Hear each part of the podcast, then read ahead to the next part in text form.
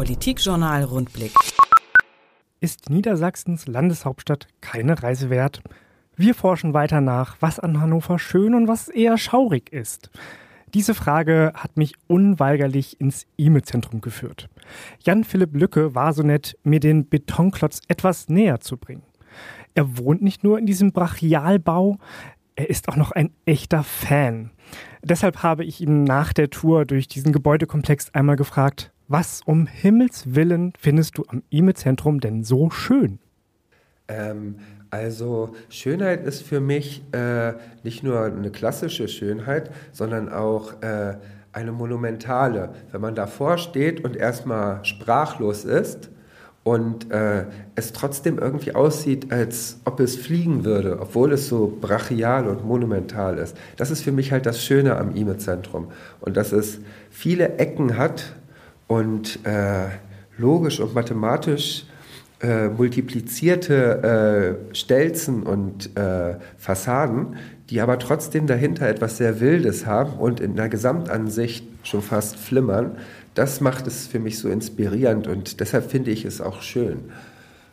Das E-Mail-Zentrum galt als gescheitert, jetzt wird daran weitergearbeitet. Was war denn deiner Meinung nach damals der große Fehler? Was macht es heute zu einem tollen Zukunftsprojekt? Ähm, es ist einfach 50 Jahre zu früh gebaut worden, aber andererseits äh, brauchte man diese 50 Jahre wahrscheinlich auch.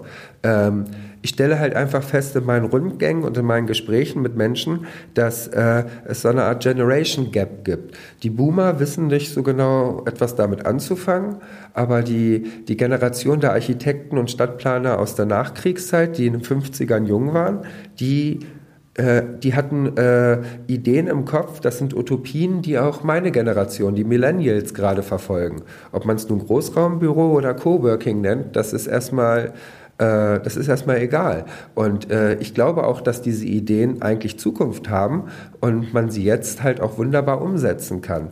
Und wir haben praktisch das Gerüst im wahrsten Wortsinn in Form des E-Mail-Zentrums mitten in der Stadt Hannover. Äh, und wir können diese 100.000 Quadratmeter Leerstand äh, mit unseren Ideen füllen, was wir ja auch in der Zukunftswerkstatt E-Mail-Zentrum seit fünf Jahren tun. Und äh, das ist eine, ein so großes Glück, das ist fast vergleichbar mit der Wiedervereinigung für Berlin von den städtebaulichen Dimensionen her. Das E-Mail-Zentrum fällt in Hannover ja schon unheimlich auf. Man kann es gar nicht übersehen. Du sagst, du bist ein Fan von Hannover, auch deshalb, aber auch darüber hinaus. Was macht für dich Hannover so schön? Ähm, Hannover ist der Blueprint der modernen Großstadt und zwar weltweit. Ähm, Hillebrecht hat dafür gesorgt, dass die Stadtplaner aus der ganzen Welt gekommen sind und sich angeschaut haben, wie man den Wiederaufbau schaffen kann und wie man es hinkriegen kann, eine moderne Stadt mit äh, verschiedensten Bedürfnissen äh, aufzubauen. Und äh, das ist heute in Vergessenheit und teilweise zu Unrecht in Verruf geraten.